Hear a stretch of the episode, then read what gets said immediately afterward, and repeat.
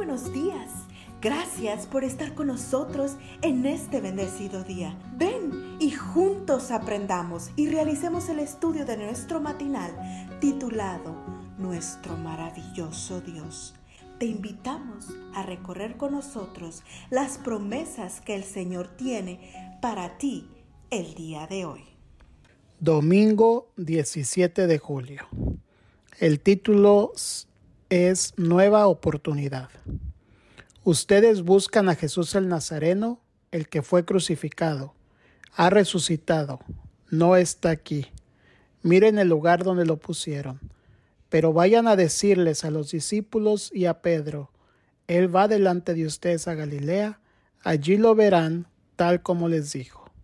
Marcos 16, 6 al 7. Por lo menos dos razones tenía Pedro para sentirse muy mal mientras nuestro Señor descansaba en la tumba. Una, por haberlo negado. La otra, por haber huido junto a los demás discípulos la noche en la que Jesús fue apresado. ¿No había dicho Pedro que, aunque todos los demás se escandalizaran del Señor, él nunca lo haría? Sí lo había dicho, pero cuando llegó la hora de la prueba, no solo negó conocer a Jesús, sino que fue él quien propuso que se salvasen a sí mismos.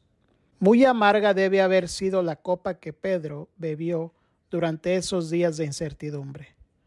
¿Habría perdón para él? Pero entonces sucede lo inimaginable. El primer día de la semana, varias mujeres regresan del sepulcro anunciando que el Señor ha resucitado. La noticia es, para los discípulos demasiado buena para ser verdad. De hecho, a ellos les parece que es una locura y no creen. Pedro, en cambio, sale corriendo al sepulcro. ¿Por qué corre? ¿Será que hay otra oportunidad para él? Claro que sí, tal como lo indica nuestro texto para hoy.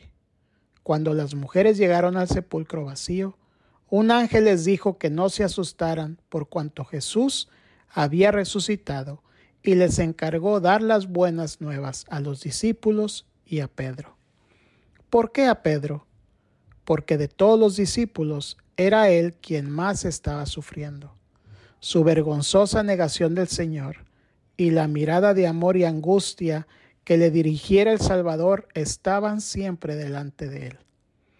A él fue dada la seguridad de que su arrepentimiento era aceptado y perdonado su pecado. Díganle a Pedro que ha sido perdonado. Fue básicamente el mensaje que el ángel encargó a las mujeres. Algo así como, díganle que cierre ese capítulo oscuro de su vida porque hoy él tendrá una nueva oportunidad. Una de las primeras cosas que el Salvador resucitado realizó fue asegurarle a Pedro de que su pecado había sido perdonado. Hoy Jesús quiere que tú y yo también sepamos que en Él tenemos redención por su sangre, el perdón de pecados según las riquezas de su gracia, o sea, una nueva oportunidad para escribir en la historia de nuestra vida una nueva página que glorifique su nombre. ¿No es esto supremamente maravilloso? Que nuestra oración sea gracias, bendito Jesús, por el perdón de mis pecados y porque hoy tengo una nueva oportunidad de exaltar tu nombre. Que Dios te bendiga. Cada día gracias. Gracias Dios por darnos la tranquilidad necesaria